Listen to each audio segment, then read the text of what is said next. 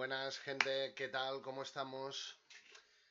Vale, estamos en una en un nuevo episodio de, de podcast, ¿vale? Episodio 2 conociendo a streamers. Hoy estaremos con Ayam Valentí Gámez, es mi hermano y es un experto en la tecnología NFT.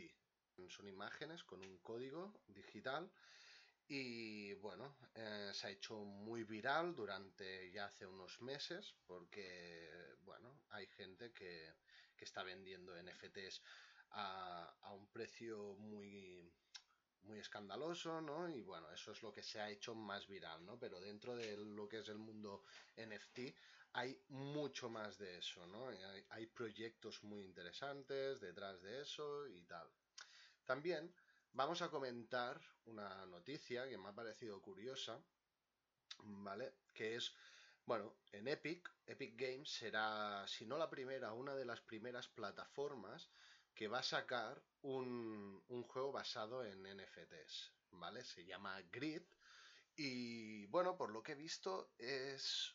Será un juego muy parecido al Fortnite, pero ambientado en el oeste, ¿no? Y bueno, es mmm, es curioso, ¿no? Porque que plataformas tan grandes como Epic ya empiecen a introducir esto en el mundillo es que, es que esto va a tirar adelante, ¿no?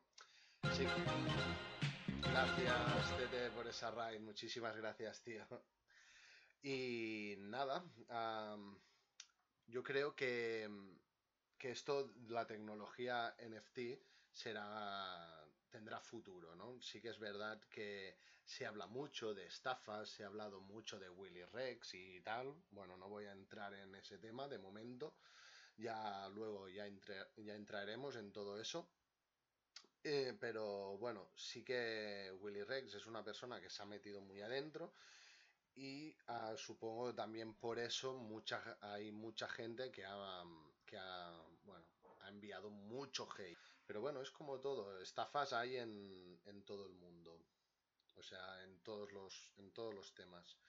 Buenas, Tete, ¿qué tal? ¿Cómo vamos? Bienvenido al, al, directo. Espero que os mole, porque es un, es un tema que a mí, por ejemplo, me interesa mucho, ¿vale? Y, y, que soy bastante ignorante en todo esto. Pero bueno, tenemos a Ian Valentí Gámez, que es un experto en NFTs, que nos lo va a explicar todo. Vale, no me voy a enrollar más. Vamos a pasar directamente ya a presentar a Ian Valentí Gámez. Vale, perfecto. Hola, Valentín. ¿Cómo, Buenas, ¿cómo ¿qué tal? Bien, muy bien. John, muchas gracias por ese follow. Supongo que vienes de la comunidad de Valentí, ¿puede ser? Podría ser, ¿no? Vale. Uh, Valentí es un experto en NFTs, ¿vale? Es mi hermano, tiene 29 años. Uf, se, se, me estaba yendo de la cabeza. Se te escapa, ¿eh? Ya. me lo he tenido que pensar. Tiene 29 años y, y, bueno, como he dicho, pues es un experto ¿no? en, en, en el bueno, mundillo de los NFTs. Eh, yo no creo que a día de hoy haya ningún experto en NFTs porque esto es muy nuevo mm. y es como cuando nació Internet? ¿Quién era experto en Internet? Eh, bueno, digamos que hay gente que está metida dentro del mundo de los NFTs y conoce un poco más del sector, pero experto, experto no me considero, la verdad. Vale, explícanos un poco el contenido que tú haces en Internet, ¿vale? Porque tienes, esto es conociendo streamers, tienes un canal de Twitch, que tengo entendido que sí que ahora lo tienes un poquito parado, pero bueno, supongo que la intención es tirarlo adelante. Es un canal que tiene el afiliado ya. Y. Sí. Uh -huh. Dinos un sí. poco. Eh, yo tengo un canal de Twitch donde básicamente subo contenido relacionado con videojuegos indie. Uh -huh. um, ahora lo tengo un poco parado porque es, estoy en un proyecto que me tiene bastante ocupado y eh, no puedo centrarme tanto en Twitch, pero sí que es verdad que tengo pensado eh, de aquí un, un, mes o quizá un par de meses volver a retomar este tema. Pero en lo que sí que estoy muy metido ahora es en temas de NFTs. Digamos que estoy metido en un par de proyectos NFTs, uno de los cuales es una comunidad de póker, una comunidad de jugadores de póker que Básicamente allí lo que hacemos son torneos y también como es un proyecto derivado de, otro proyecto de NFTs, ¿vale? Nosotros lo que hicimos fue crear una baraja de póker física ah, con, con, con, las imágenes de los NFTs de la clase de, jugador de póker de la otra colección. Ah, hicimos un arte derivado. También hicimos un concurso para hacer el reverso de ese, de estas barajas y ahora, justo ahora, ya estamos enviando estas barajas de póker a todos nuestros holders, que todo eso ya, perdonad por los que sois muy nuevos en temas de NFTs, ya os iremos explicando lo que significa ser holder, eh, qué, es propiamente un NFT, ¿no? Porque si, si entráis y no sabéis nada, pues eh, ahora mismo no, quizá no me estáis entendiendo, ¿vale? Em, pero básicamente, digamos que ellos ahora mismo, los que han comprado uno de nuestros NFTs, pues les enviamos a su casa una baraja física de póker, ¿vale? Con, unos diseños especiales. Y después también una comunidad que la verdad es que los estamos teniendo muchísimo éxito. Ah, la gente está muy contenta con nuestro contenido y con lo que estamos creando dentro de ese proyecto. Es Tony Emotions que estoy viendo que ya hay varias personas por aquí de Tony Emotions en el chat. Lo agradezco mucho que, que vayáis viniendo. Tony Emotions es un cómic NFT. O sea, digamos que nosotros estamos creando un cómic, ¿vale? Que cada mes sacamos un capítulo de este cómic. Alternamos eh, un mes, hacemos un capítulo que es la continuación de la historia y otro mes eh, hacemos un capítulo que hacemos lo que nosotros llamamos un spin-off del, cómic, donde hacemos pequeñas viñetas donde incluimos NFTs de otras colecciones. Esto ya lo explicaré con más detalle después, pero básicamente tú cuando entras como propietario de uno de los NFTs de esta colección, ah, puedes ver el, el cómic de Tony Motions. Puedes ver también un cómic de Punks Comic, que es otra colección que también está haciendo sus cómics de NFTs. Nosotros somos eh, propietarios de un NFT de esa otra colección y por tanto ofrecemos también la posibilidad de ver ese cómic en nuestra comunidad. Y aparte, tú dentro de este proyecto, al comprar uno de estos NFTs, pasas a ser eh, copropietario de, todos los NFTs que respaldan la colección, que ahora mismo creo que son 15. Eh, básicamente, si nosotros llegamos a vender un día uno de estos NFTs, imaginaos, o sea, ahora pongo un caso muy que, ahora mismo no se daría, pero imaginaos que vendiéramos por mil dólares un NFT, pues 500 serían para el proyecto y los otros 500 irían repartidos entre todas las personas que tuvieran un NFT de nuestra colección. Eso es interesante, ¿eh? es interesante porque es un proyecto que, que ya puede sacarle un, rendimiento, ¿no? También es un atractivo que vosotros estáis dando para, para hacer que esta comunidad crezca, ¿no? Supongo también es un poco, un poco de marketing, ¿no? También esto. Es bastante interesante. Hemos dicho que estás en un proyecto con Tony Emotion, otro con Mero Poker. Y bueno, y supongo que fuera de los NFTs también tienes otras cositas, ¿no? Eres programador, has dicho, ¿no? Sí. Vale. Yo, mi, oficio es. Eh, yo hago páginas web, tiendas virtuales, eh, todo lo que son entornos cloud, que se llamarían. Eh, tengo este trabajo. Incluso dentro de los proyectos NFTs yo me ocupo de la parte técnica, la parte más de marketing, de, por ejemplo, el cómic lo hace otro miembro del equipo, la parte de marketing la hace otro miembro del equipo y yo me ocupo principalmente de la parte técnica. Vale. Y eh, donde sí que estás más activo es en Twitter, ¿no? Sí, eh, en Twitter publico casi cada día, intento subir contenido ahí a, diario y es donde ahora mismo me expreso mejor porque también he encontrado una gran comunidad de, gente allí que comparte una misma visión, ¿no? O sea, cuando estás metido en temas de comunidades NFTs, entras como dentro de un como dentro de la madriguera que yo lo llamo, ¿no? Que bueno, es un término común dentro del mundo NFT y ahí empiezas a, a compartir mm, muchas cosas con diferente gente de Twitter y es un muy buen sitio para ir a hablar de, sobre estos temas. Y la verdad es que ahora estoy muy enganchado a esa red social. Vale. Ah, debajo de la webcam donde aparece Valentín tenéis a sus redes sociales en Instagram y en Twitter, ¿vale? En Twitch se llama igual también, así que si lo queréis seguir. Vale, y ya llegando a este tema, mm, ¿qué opinas tú de la noticia esta de Epic que va a sacar un juego muy parecido a Fortnite? Porque por lo que he visto en el vídeo, ahora lo vamos a poner, es muy parecido a Fortnite, ambientado en el oeste, ¿no? Pero va a tener incorporada la tecnología NFT, ¿no? Sí.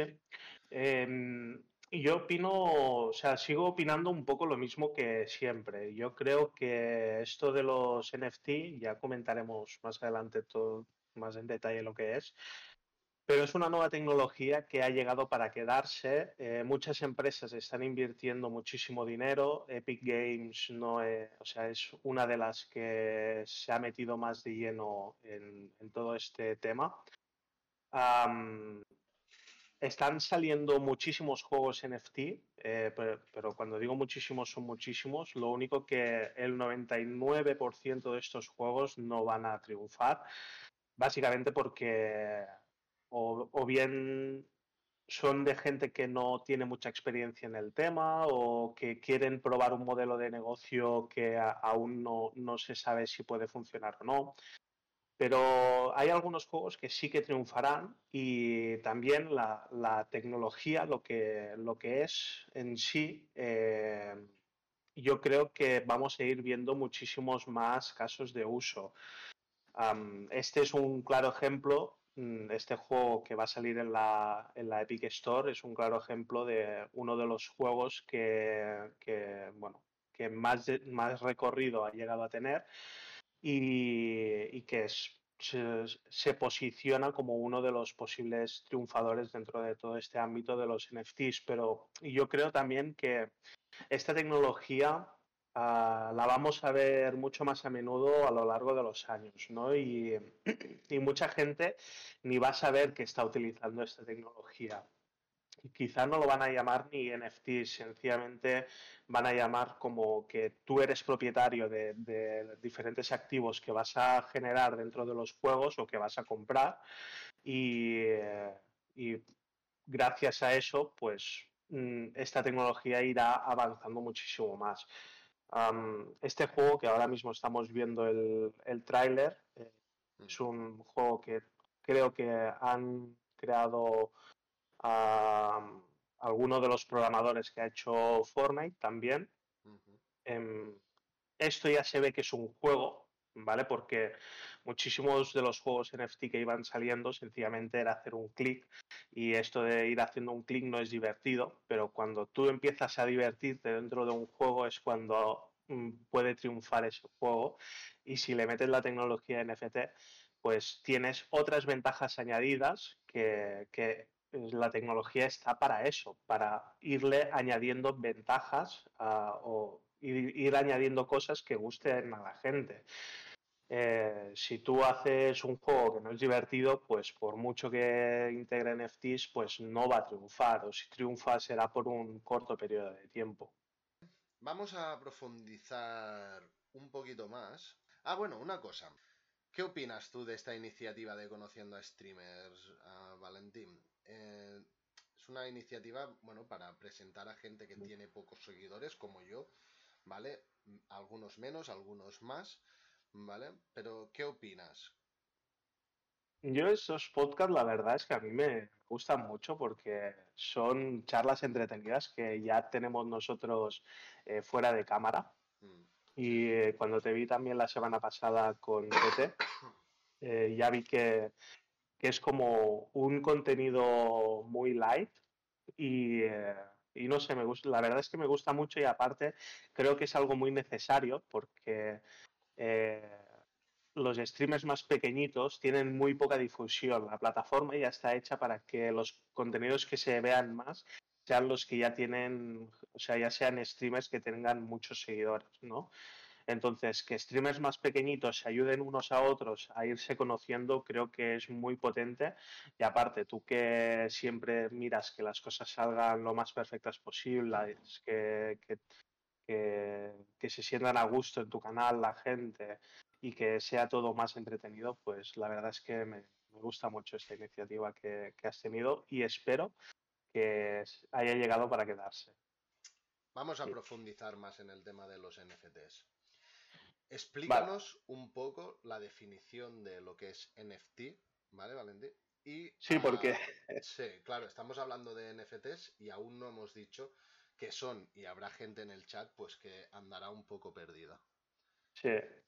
Em, esto lo comenta aquí muy bien una persona en el chat. Em, Sargos. Sargos, sí. Sargos lo define muy bien. Un, NFT es propiedad digital. O sea, os pueden decir definiciones muy técnicas, que si hay un código que está en una base de datos, que está descentralizada, mm, si no quieres meterte en temas técnicos, eh, NFT es pensar en, propiedad digital. Vale. O sea, nosotros cuando compramos algo en la realidad, o sea, en el mundo normal y corriente, nos vamos a la librería y nos compramos un libro y en el momento en que lo pagas, eso ya para ti internamente, ese libro pasa a ser posesión tuya. Tú tienes la propiedad de ese libro, ¿no? Em, esto en la realidad está muy instaurado, es algo que es muy de sentido común, porque básicamente si alguien te quita lo que es propiedad tuya, ya hay unos agentes de la ley, ¿no? Que están pagados por nuestros impuestos que van a utilizar la violencia para eh, devolverte lo que es tuyo, ¿no?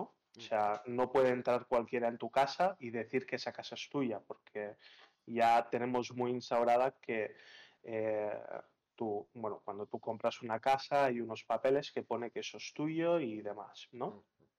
Eh, pues los NFT son exactamente lo mismo, pero en Internet.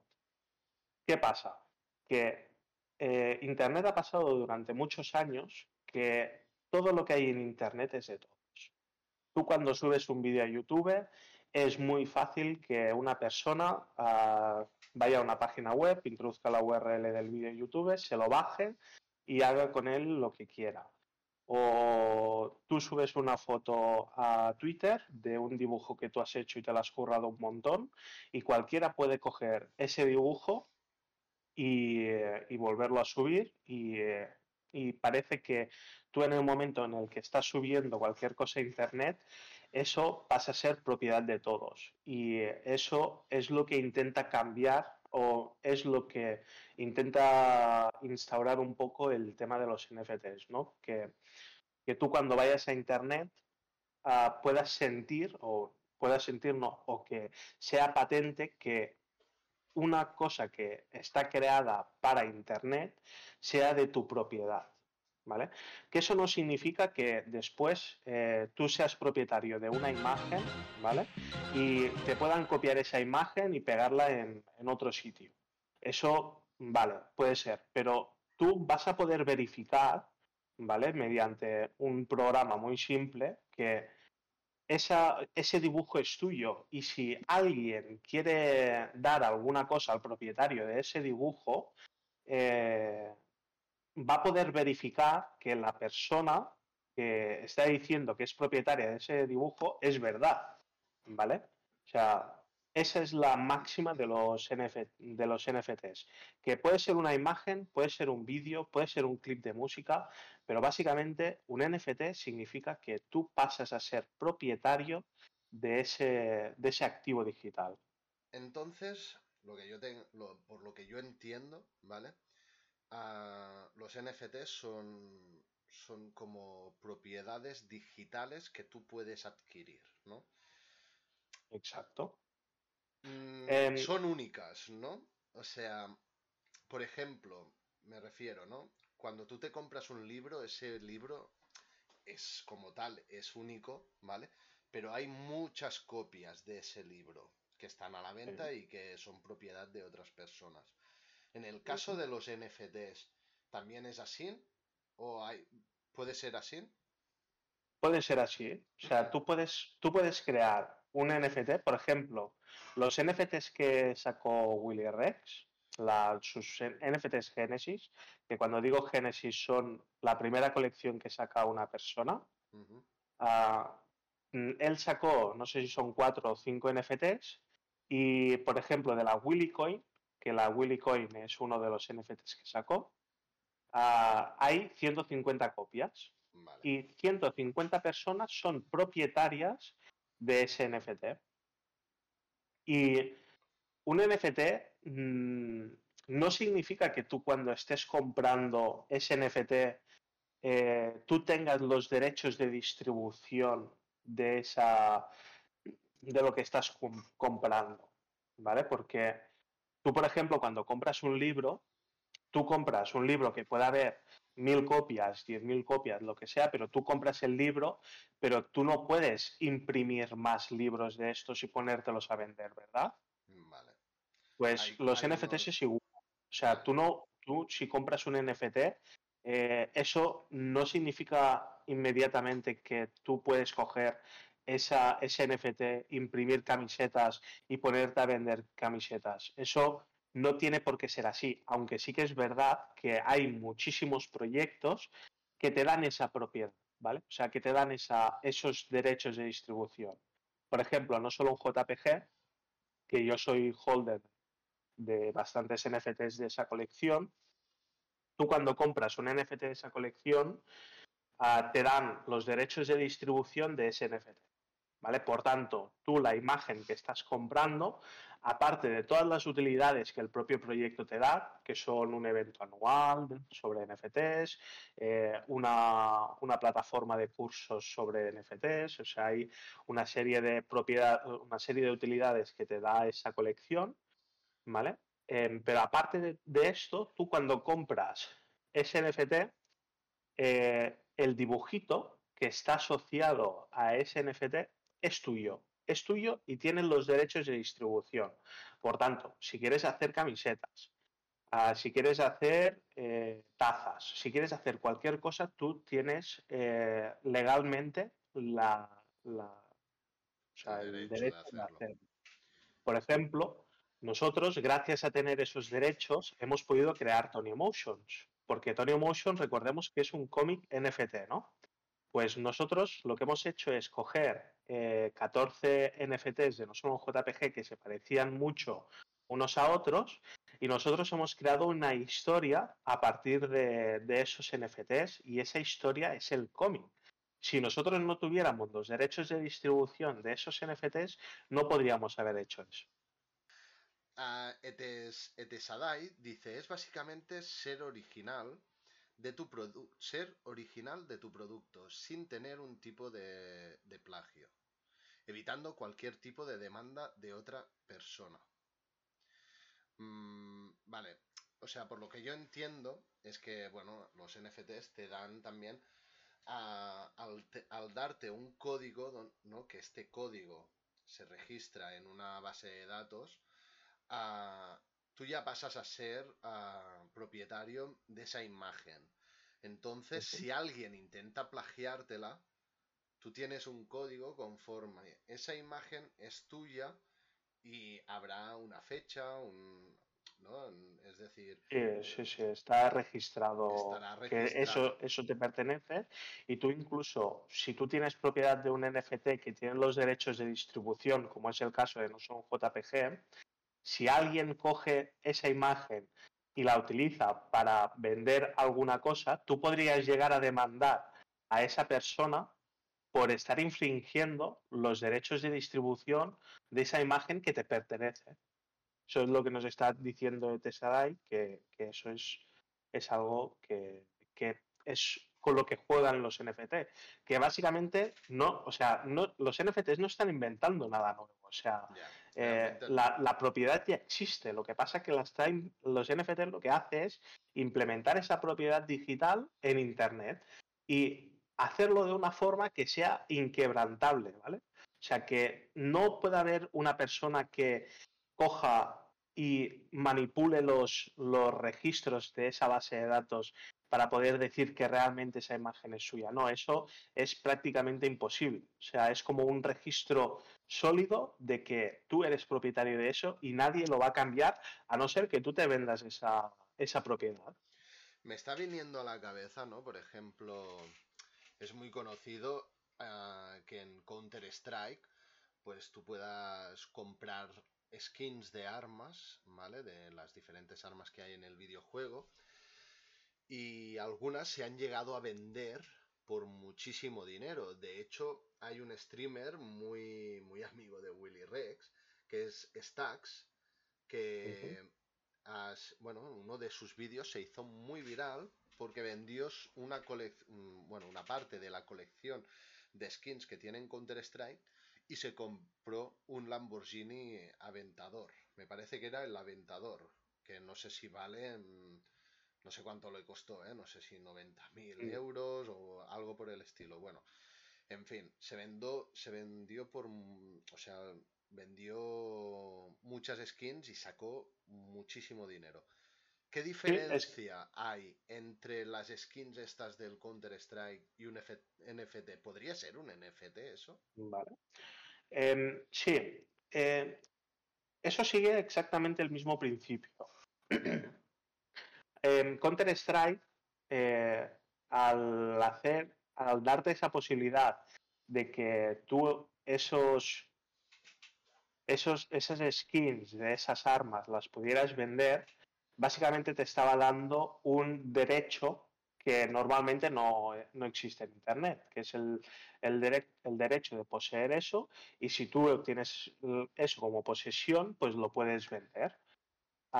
eso es una propiedad de los NFTs, ¿vale? ¿Cuál es? O sea, digamos que todo lo que se hace en Counter-Strike, toda la operativa de vender esas skins, se podría hacer exactamente igual con, el tema de los NFTs.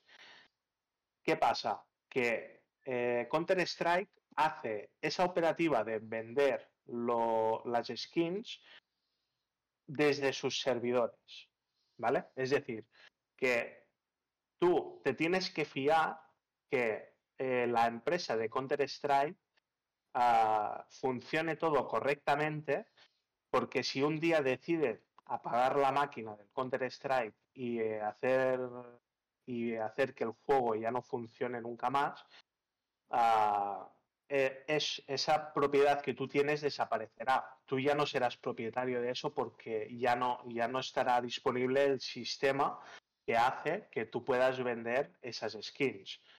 Con los NFTs no pasa lo mismo. Con los NFTs, como el servidor, por decirlo de alguna forma, o la parte tecnológica que, hace que eso sea tuyo, lo tienen muchísimas personas, ¿vale?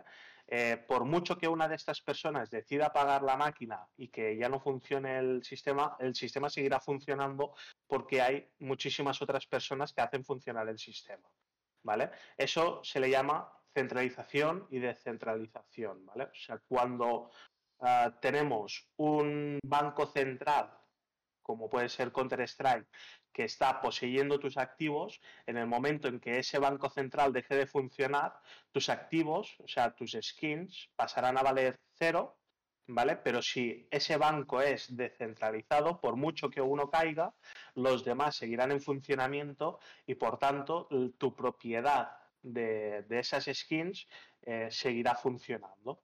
Las personas que se encargan de mantener estos servidores se llaman nodos.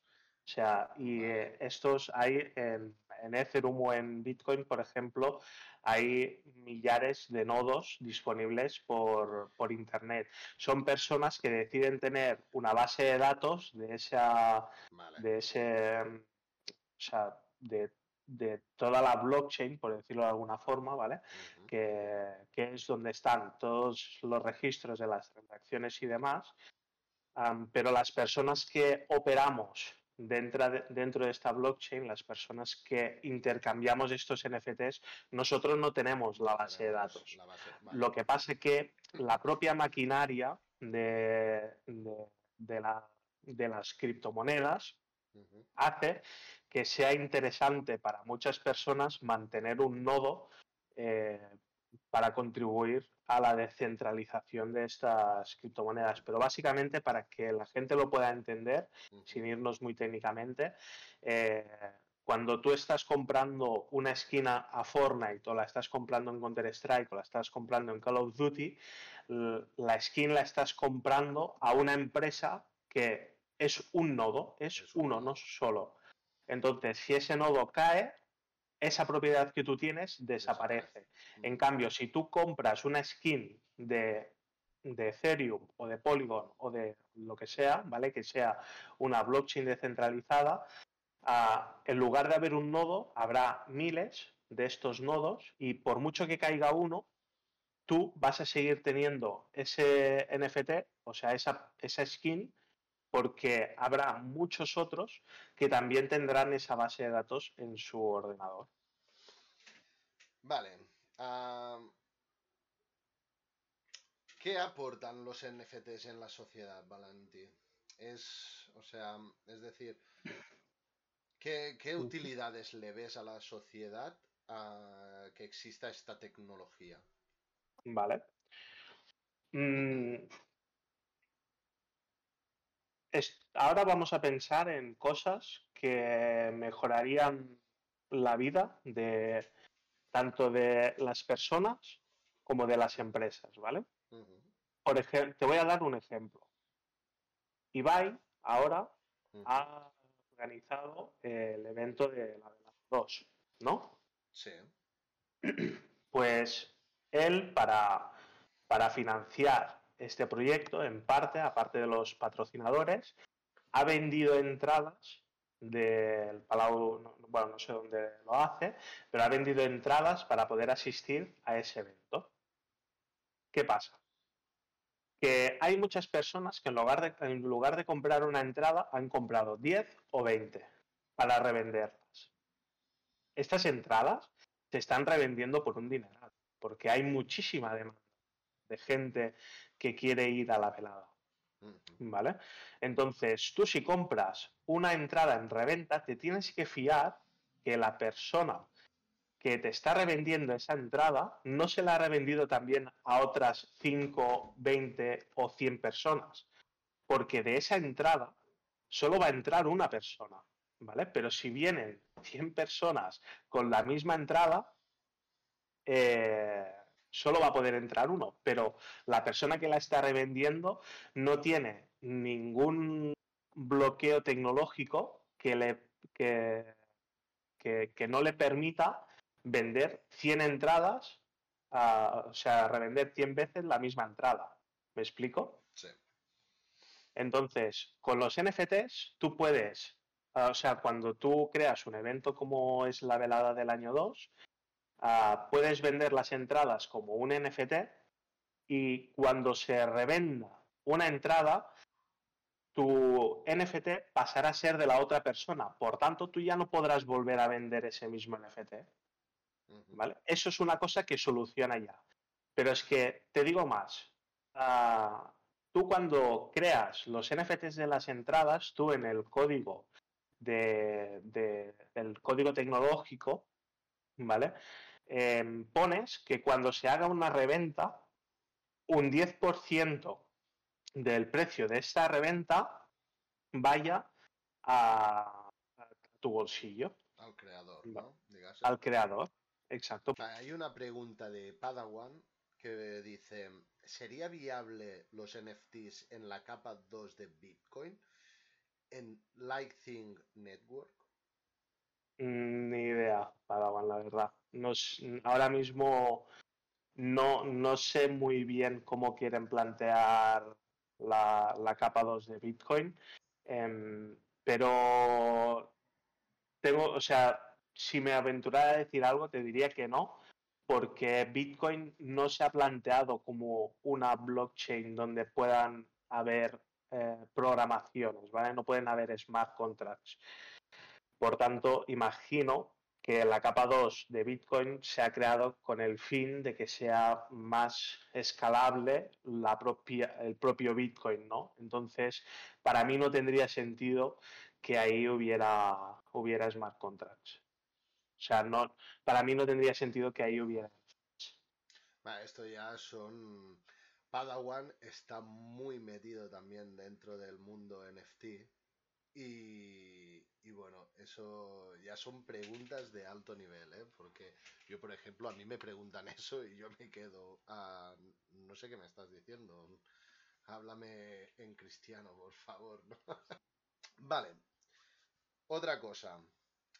Esto es una pregunta que, que, bueno, hay con varias gente que ha hablado sobre el tema de los NFTs hay mucha gente que, le da miedo, ¿no? Por, todo, por toda esta mala publicidad que se le ha dado de que hay estafas, de que te están robando el dinero y toda la pesca, ¿no? También pasa en Bitcoin, pero en Bitcoin, bueno, en la criptomoneda en general me refiero, ¿no? De que mm, la gente es muy reacia a invertir por ese tema porque creen que les van a robar el dinero.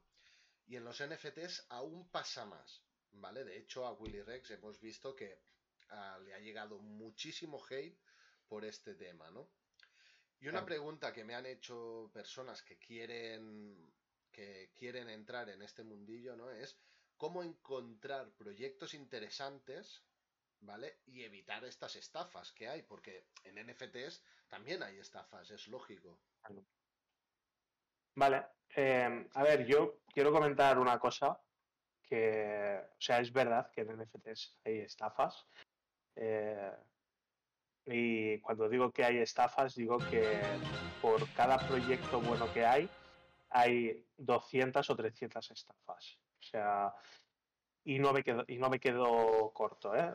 digo que no, me paso de, de, tirada.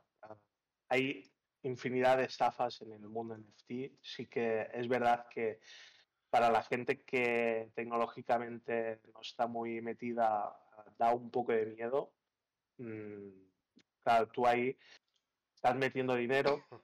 Ah, eh, también no solo dinero, sino tiempo, porque tú para informarte de los proyectos que son buenos, pues eh, necesitas tiempo para asegurarte de que es un buen proyecto, que, no van a coger tu dinero y se van a alargar.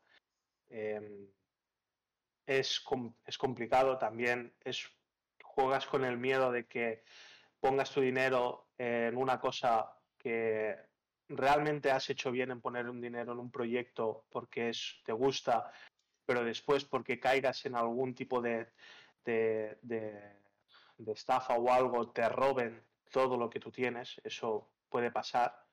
Ah, pero también, o sea, quiero comentar que cuando hay una nueva tecnología, un nuevo sector económico, cuando se crea algo de nuevo, eh, muchos estafadores van a esos nuevos sectores, ¿vale? ¿Por qué?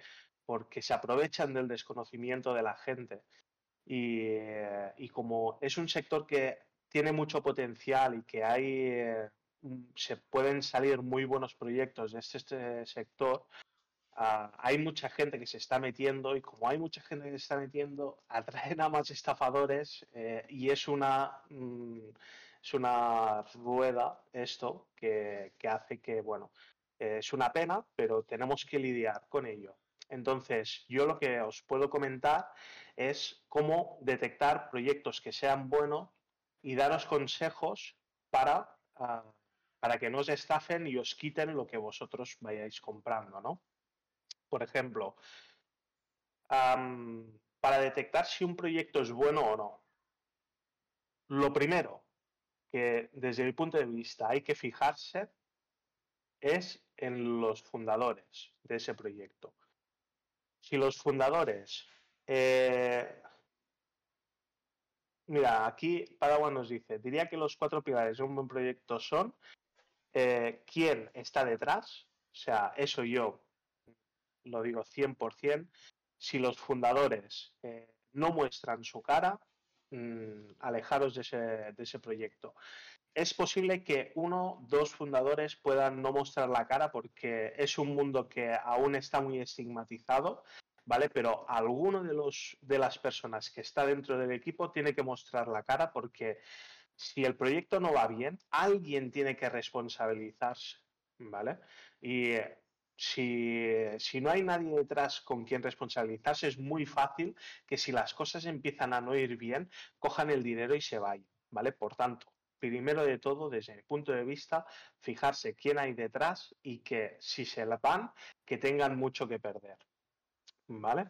Entonces, como bien dice Padawan, las utilidades, que dentro de las utilidades yo también eh, incluiría la identidad que te da ese proyecto, ¿vale? Porque eh, una cosa pueden ser las utilidades, como puede ser una entrada en un concierto, Uh, un cómic como el nuestro, de Tony Motions, la baraja de póker que nosotros uh, enviamos en el proyecto de Mero Poker, eh, los eventos estos que hacen no son JPG, la entrada a la biblioteca de resúmenes de, Bookers. Eh, aquí he nombrado unos cuantos proyectos, sus utilidades, que son muy buenas, ¿vale? Pero después también hay otra cosa que para mí eh, tiene mucho valor y es la identidad que te da un proyecto, ¿vale?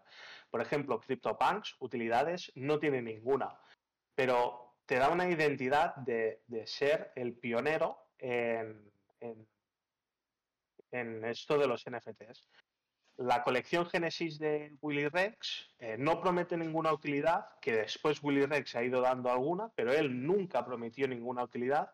Pero eso te indica que tú eres un pionero en los NFTs de habla hispana. ¿vale?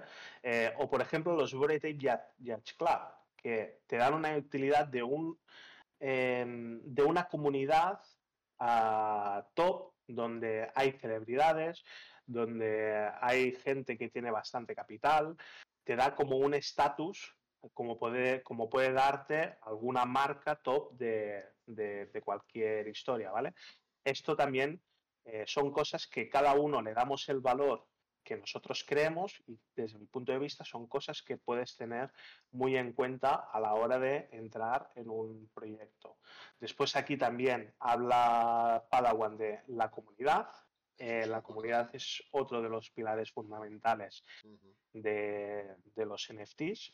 Em, si tú entras dentro de una comunidad donde todo el mundo está hablando que, hostia, que el floor price ha bajado mucho o que el floor price está yendo a la luna, que estamos, nos vamos todos a la luna, y llevas en la comunidad dos semanas y de lo único que se habla es del precio en el que está el, el NFT.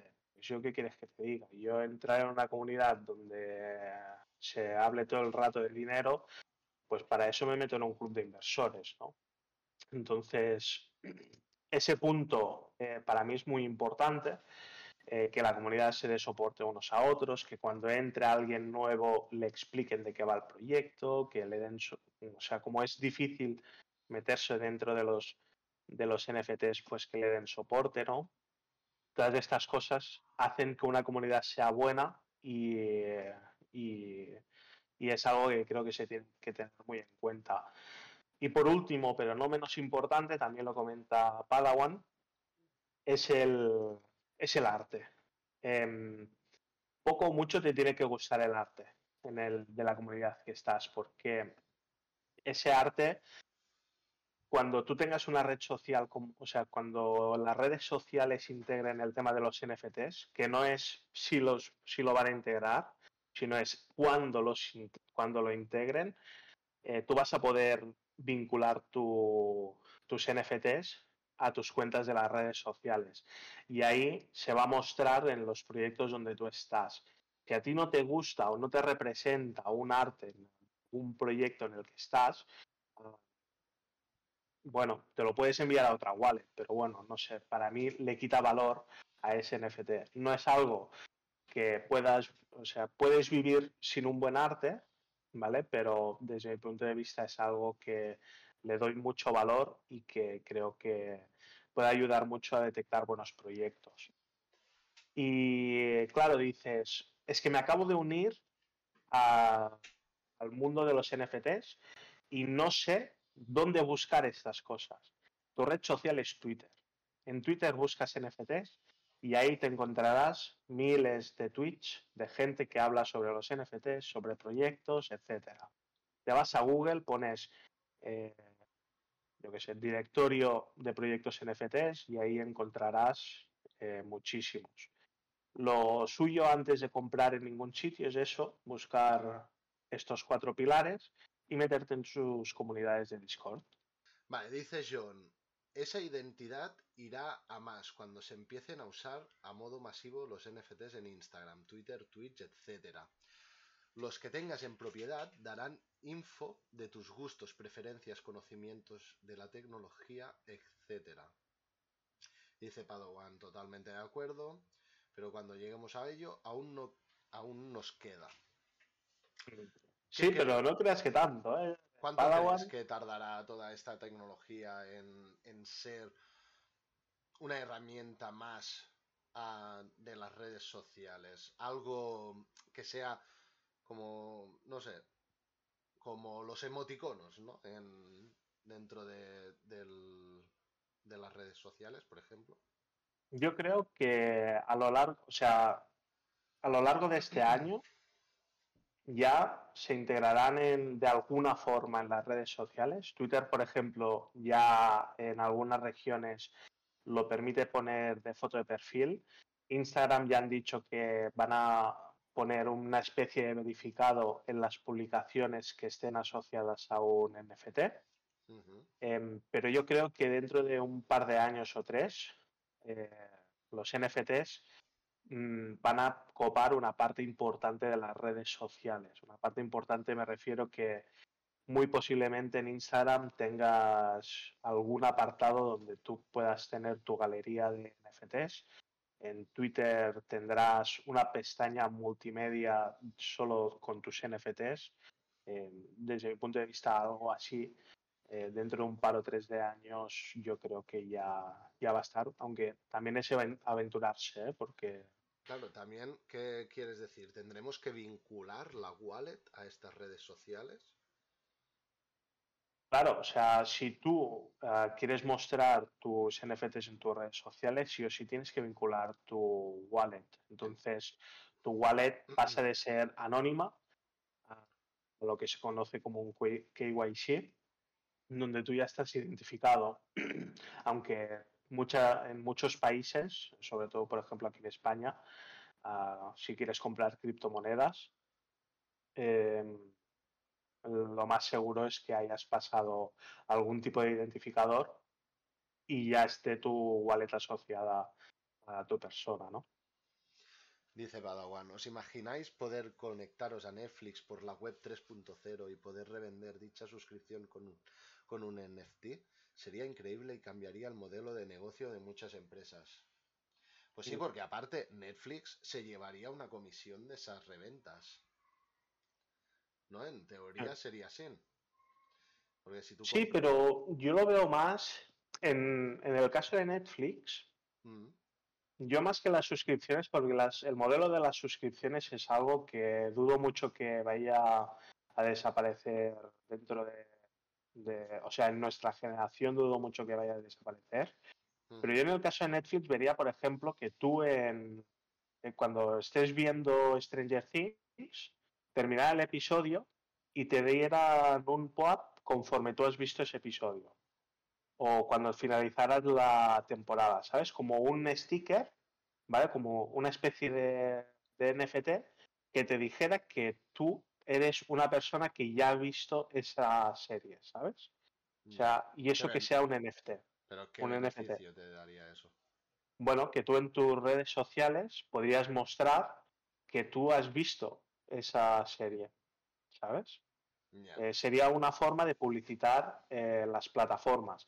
Pero es más, eh, yo creo que Netflix acabará haciendo algún tipo de contenido en metaversos cuando digo algún tipo de contenido, puede ser que en Decentraland, que es un metaverso de, que, está dentro del mundo de los NFTs y demás, que tú puedas ir ahí, jugar una experiencia de, Stranger Things, ¿vale? O sea, no sé, me invento un escape room dentro de, de Decentraland de, de Stranger Things, pero que la única forma de acceder a esa experiencia sea comprando un NFT de Stranger Things de la serie. Yo este tipo de cosas lo veo bastante viable a día de hoy.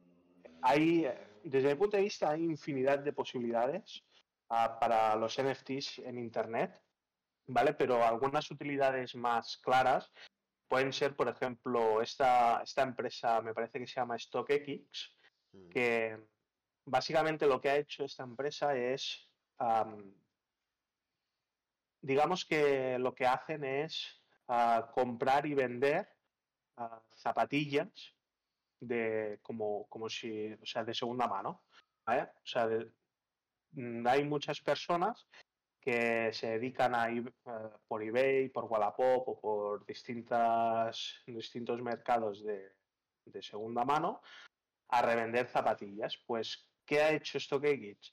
Eh, ha creado su propio almacén donde almacenan las zapatillas, estas zapatillas de segunda mano, ¿vale? Estas zapatillas coleccionables, que algunas pueden llegar a valer 400, 500, 1000 euros, eh, barbaridades así.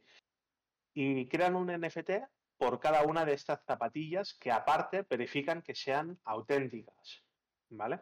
Entonces tú puedes comprar ese NFT y digamos que sabes que teniendo ese NFT tú tienes una representación virtual de unas zapatillas que realmente existen en físico en el almacén de StockX. Y tú si quieres puedes quemar ese NFT, es decir, hacer que desaparezca, entre comillas, de la blockchain, ¿vale? Ah, y que te envíen estas zapatillas a tu casa o sencillamente tú tienes ese NFT porque a ti lo que te importa es saber que tú tienes esa propiedad y que lo puedas expresar ah, mediante tus redes sociales o lo que sea, ¿vale? Eh, y, o sencillamente los tienes porque crees que en un futuro valdrán más y los y lo quieres revender en un futuro. Los NFTs ah, tendrán una relevancia muy grande dentro de lo que son los metaversos, ¿no?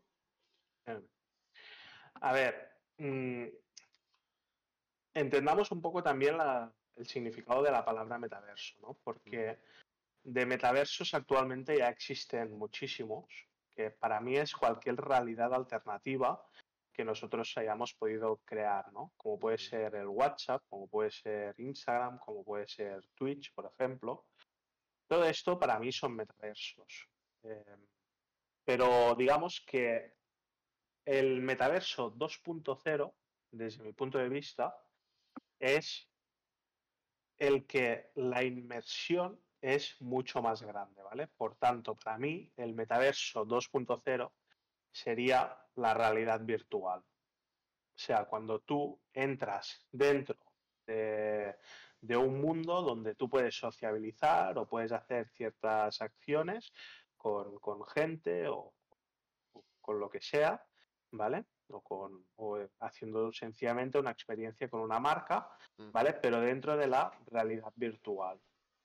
¿Vale? Eso tiene mucha relevancia en cuanto a los NFTs, ¿vale? Porque tú cuando estás tan inmerso dentro de esa realidad alternativa ¿vale? Em, es mucho más palpable que algo puede, pueda ser propiedad tuya, ¿vale? Por tanto, si tú entras dentro del metaverso de, Facebook y tú tienes, yo qué sé, eh, una, una, prenda de vestir, unos zapatos, una, una chaqueta o lo que sea, y sabes que eso es un NFT que es tuyo, ¿vale? Es como si tú te hubieras comprado ropa, pero en la realidad virtual. Eh, si tú eh, invitas a tus amigos a tu casa, esa casa puede ser un, NFT, ¿vale? Que ya hay muchos metaversos que están jugando con este tipo de, de, realidades, ¿no? De, vender terrenos, de poderte construir cosas en tu terreno eso no, deja de ser una evolución de Second Life, ¿vale? Pero para mí eh, tiene todo el sentido cuando lo metes dentro de la realidad virtual, ¿no? Porque ahí es donde tú te podrás reunir con tus amigos, ah, ponerte una serie y ver la serie con tus amigos, pero claro, tú no estarás físicamente con tus amigos, ¿no? Y será muy chulo porque tú estarás en una casa que será tuya, que la blockchain podrá decir que es tuya, ¿vale? Y estarás con un amigo tuyo que es de Japón o de Estados Unidos y, podrás estar viendo Stranger Things en, tu propia casa, ¿sabes? Eso para mí es brutal. Y, y es, para mí es el futuro. O sea, ahora mismo la realidad virtual se está usando para hacer deporte, para conectarte con algún amigo y eh, jugar a minijuegos. Eh, ya se está probando algunas experiencias un poco más a nivel social, ¿vale? Pero llegará un punto donde, por ejemplo, de Centraland ya podrá ser visitada en, realidad virtual. pero eso es, lo que decimos siempre, ¿no? O sea, ahora mismo con los NFTs estamos eh, como cuando se creó Internet. Que cuando se creó Internet la gente eh, iba con esos modems que iban con el teléfono que para cargar una imagen te tardaba dos años y tu madre te decía, pero niño, ¿qué haces, tonto? Vete a una enciclopedia que ahí lo tendrás enseguida. Pues con los NFTs estamos igual ahora, estamos en los inicios de todo esto. Es que esto del metaverso a mí me parece flipante porque, claro, yo me imagino, voy más allá, ¿eh? En vez de comprarme una casa, no, yo me compro un cine dentro del metaverso, ¿no? Tendré que tener empleados dentro de ese cine. Es decir, gente que entrará en la realidad virtual, ¿vale? Y tendrá un contrato de faena tendrá que trabajar, tendrá que echarse sus horas. Yo imagino, me imagino y me gustaría que esto llegara a ese, a ese punto, ¿no? De decir, hostia, en vez de irme a currar físicamente a un sitio, pues no, mi curro está dentro del metaverso, me hago mis ocho horas allí dentro, desde casa, desde mi ordenador, y, y me gano mi sueldo, ¿no? Yo creo, y también con esto del, del COVID, ¿no?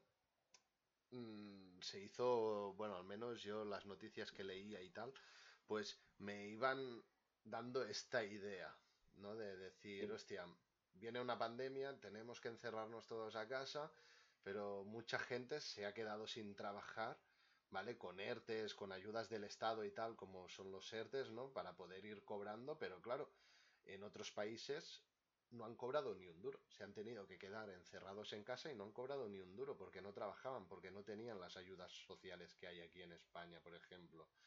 ¿No? Si esto pasara teniendo un metaverso, ya solucionaríamos ese tema. Aunque te, estuviéramos en pandemia, tú desde casa podrías, em, podrías trabajar igual y cobrar tu sueldo, ¿no? Sí que es verdad que da miedo da un poco de miedo. Y más para la gente que está muy fuera del mundo virtual, ah, eso da miedo porque, porque te encierras en, tu en ti mismo, ¿no? Pues no, esto del metaverso a mí me parece, me parece muy, muy interesante. Le veo también muchas, muchas utilidades, mucho, mucho futuro. Sí, ¿eh? y yo creo que todo esto no tenemos, no, no hay que forzarlo. O sea, Sí que hay, hay mucha gente que tiene muchas ganas de que esto ocurra. Eh, hay mucha gente que, que ya lo, lo, ve y dice, ¿cómo puede ser que esto aún no esté desarrollado? ¿Cómo puede ser? yo qué sé. O sea, por ejemplo, Willy Rex eh, se sorprendió de lo poco desarrollado que estaba el, el, entorno a la hora de crear una empresa, ¿no?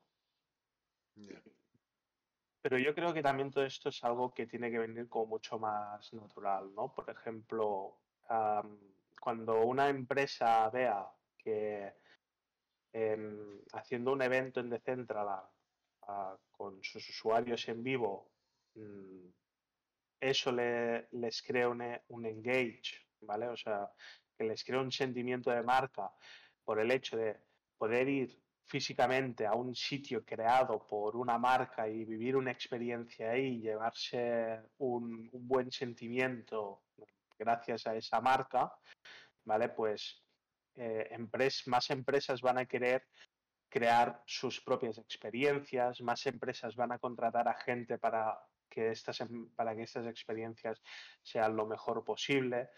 Eh, yo creo que vamos a empezar un poco por ahí, eh, pero más adelante ya, por ejemplo, en creadores ya están, ya están intentando crear un metaverso para poder ir con tus amigos ahí y ver una, una peli juntos eh, o, un evento de lo que sea.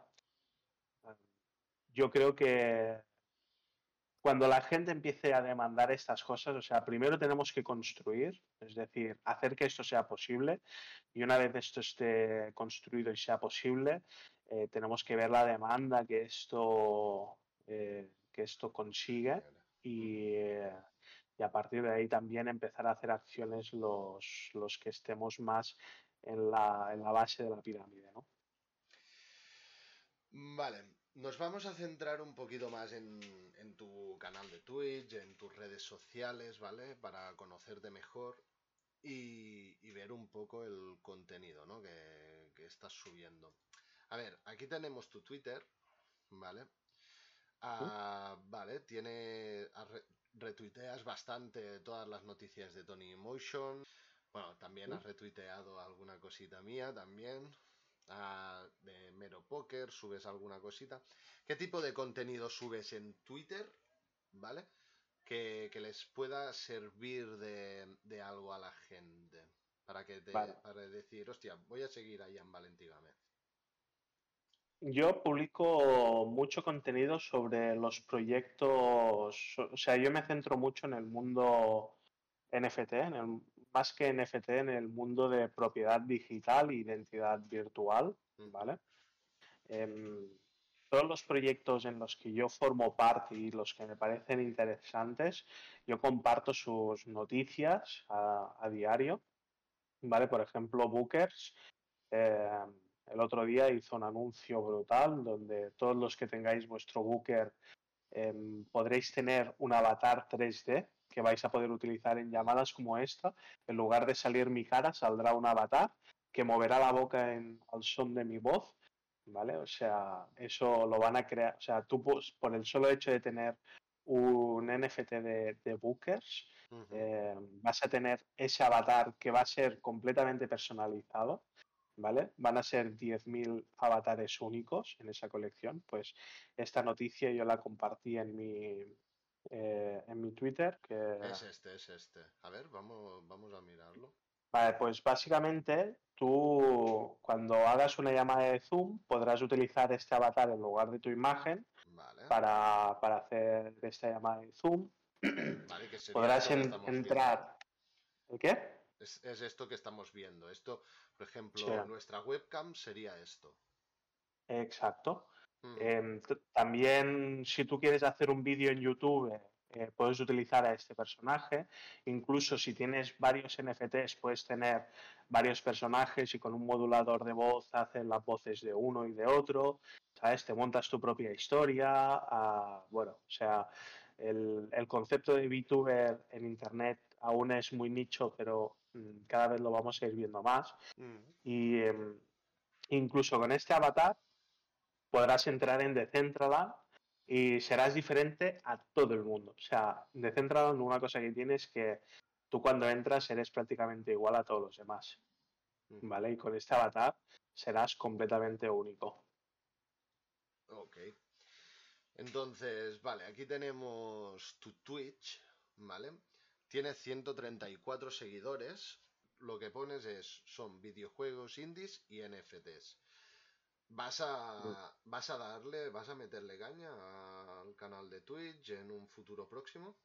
Sí, voy a mirar de hacer algún directo, pero esporádico, no será un contenido. Mm, de momento, al menos, no voy a prometer hacer un contenido seguido porque tampoco no, no, no, podría, no sabría si lo podría cumplir y por tanto prefiero no mojarme y hacer directo de tanto en tanto y que venga quien quiera. Vale. Que ya sé que no es la forma de crecer, pero es, lo que... es como te, sientas tú cómodo, básicamente. O sea, básicamente Twitter, digásemos que es tu red social más fuerte. Haré, haré, la pregunta que le hacemos, bueno, le haré a todos los streamers que estén, que formen parte del podcast de Conociendo a Streamers. ¿Has llegado a cobrar algo en Twitch o en alguna red social? Ah, si has llegado a cobrar algo, ¿cuánto has cobrado? Ah, lo único que he cobrado supuestamente es de Twitch, de los primes que me han ido dando y demás. Em, ahí eh, que quizá tengo acumulado como 25 o 30 euros o una cosa así, pero como no llego al mínimo para que me envíen a mi cuenta, pues ahí están. Em, aunque sí que es verdad que yo tengo varios, o sea, tengo estos dos proyectos NFTs y de ahí sí que les, o sea, le, hemos sacado algún rendimiento económico a estos dos proyectos NFTs. Em, nosotros, o sea, intentamos entregar toda la cantidad de contenido que, podemos a la gente, intentamos hacer que sea eh, un proyecto brutal, pero también es verdad que nosotros eh, cobramos para, mostrar los contenidos premium de, nuestras comunidades y, bueno, eso en parte es el negocio que nosotros tenemos, ¿no? Dices yo en un gameplay con tu personaje de Bookers. Claro, o sea, es que tú puedes hacer un gameplay y, que tu personaje de Bookers eh, esté, esté hablando por ti, ¿no? O sea, es, puede ser muy guay. Hombre, yo tengo un Bookers también, John, y, yo cuando, cuando nos den, digásemos, la skin del, del NFT, si ya está implementado esto del, del 3D, yo lo voy a probar. Yo en algún directo lo voy a probar. Eso me hará gracia. Ojalá me toque un, un Booker bueno. De lo. Al menos que sea un poco raro. Al menos. Que no sea normal, que sea un poquito raro. Tampoco pido un dios porque es muy difícil, pero al menos eso, ¿no? Un épico, un raro, algo así. Estaría guay. Vale, para ya ir finalizando un poco el, podcast, que llevamos casi una hora y media de unido, yo quise hacer los podcasts de una hora, ¿eh? pero ya veo que van a ser podcasts que mínimo una hora y media, ¿eh? porque con TTRZ04 ya me pasó que nos estuvimos un poquito más. Vale, ¿qué consejos darías a, a streamers o, bueno, en este caso yo lo lo traería más, que también sería eso, ¿no? A streamers, pero también a gente que utilice Twitter y también dentro de la temática NFT, ¿qué consejos le darías tú a la gente para, introducirse en este mundillo? Vale. Em, en cualquiera de los ámbitos, ah, sea, ya sea Twitch, Twitter o un proyecto NFT, que son los tres en los que me he movido. La, una de las claves para mí es ser constante. Si tú no cumples con los contenidos que acostumbras al público, no vas para mí no vas a crecer. O sea, las redes sociales se han montado de forma que, o sea, ya puedes publicar una vez a la semana, dos veces a la semana, una vez al día, pero cuando acostumbras a la red a publicar cada cierto tiempo, mm, tienes que ser constante en ello. Sí que te puedes tomar una semana de vacaciones si quieres, pero tienes que ser constante si quieres crecer. ¿Vale? En Twitter a mí lo que me funciona mucho es ser constante porque poco a poco vas consiguiendo seguidores. Em, después, aparte de esto, que esto es algo fundamental, ah, mm, va muy bien para conseguir seguidores, hacer algunas colaboraciones. Por ejemplo, lo que tú estás haciendo de conociendo a streamers, esto me parece sencillamente brutal a nivel de, conseguir más, seguidores y expandir un poco tu, tu contenido. Creo que puede ayudarte tanto a ti como a las personas que vayan viniendo a tu canal. Eh, después, en cuanto a Twitter, em, puedes hacer algún tipo de sorteo con, con, con, con, alguna otra cuenta, ¿vale? O sea, con alguna otra persona que tenga una cuenta en Twitter, ¿no? O sea, yo que sé, compráis un buque a medias y hacéis un sorteo eh, que os tengan que seguir a los dos para participar en el sorteo, ¿no? Em, eso es una forma en la que podéis crecer bastante porque la gente se anima bastante a, este tipo de sorteos. Em, después también, em, tanto para crecer en las redes sociales como en tus propios proyectos NFTs, el consejo que yo puedo dar es meterte en comunidades y ser partícipe en esas comunidades, ayudar un montón a la gente, formar parte de esa comunidad, compartir contenido con ellos, ser muy activo, mm, hacerte querer básicamente, ¿sabes? Eh, intentar, intentar que la gente vea que aportas valor y que y que les va a ser útil seguirte tanto en las redes sociales como en, tus proyectos, ¿no? Yo creo pues que... Sí, me parecen consejos muy interesantes. En Twitter, básicamente, supongo que es una manera bastante mm, buena el tema de hacer sorteos colaborando con, con, otros, con otras personas que estén en los mismos proyectos o en proyectos similares. En Twitter creo que es una buena forma, pero también, ah, como tú has dicho, tener un contenido constante y que uh, des, des, un conocimiento ¿no? a la gente, que digan la gente, hostia, voy a ver qué ha subido esta persona, a ver qué me cuenta de nuevo, ¿no? A ver qué, qué aprendo, ¿no? De eso. Y en Twitch, bueno, básicamente por lo que de esto es también un, es crear constancia y dar contenido de valor a la gente, ¿no? Has dicho esto de los podcasts, yo creo que si esto de los podcasts funciona, será por el contenido de valor que, daremos, ¿no? Ya por parte de que es conociendo a streamers, por lo tanto, toda la gente que quiera hacer streaming en, en Twitch o esté haciendo streaming en Twitch, verá otros puntos de vista, ¿no? Gente como ella, que, bueno, se habrán encontrado en ocasiones ah, similares o, bueno, podrás ver un poco la trayectoria de, otros streamers para poder aprender de, su, de sus errores o de, lo que han hecho bien también. Y, y, yo creo que, y ya por el tema específico que le hago tratar a cada uno de los streamers que viene, ¿no? Por ejemplo, en tu caso ha sido el NFT en el caso de Tete fue el bullying, ¿no?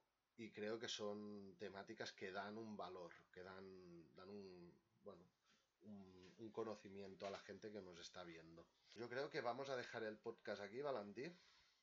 Me ha gustado mucho porque, de hecho, una de las cosas que, que hablemos es que fuera un podcast que no se utilizaran muchos tecnicismos. Creo que lo hemos conseguido, que hemos hablado bastante bastante, con palabras bastante entendibles para todo el mundo. Sí que hemos eh, has hecho servir algún tecnicismo, pero lo has explicado, por, o sea, me parece, a mí me ha encantado cómo, lo has hecho. Y, nada, ¿quieres despedirte de, de, la gente? Muy bien, pues, pues nada, muchas gracias a todos por seguirnos, o sea, por seguirnos durante el podcast. Y eh, nada, si os queréis informar sobre temas de NFTs o cualquier cosa, me podéis seguir o hablar por mensaje privado si queréis o por algún comentario. Y os intentaré resolver todas las dudas que tengáis y os podré recomendar proyectos que puedan ser de, vuestro interés, ¿no? Mm. Así que muchas gracias por, por escucharnos y nada, hasta luego. Venga, Valentín, hasta ahora.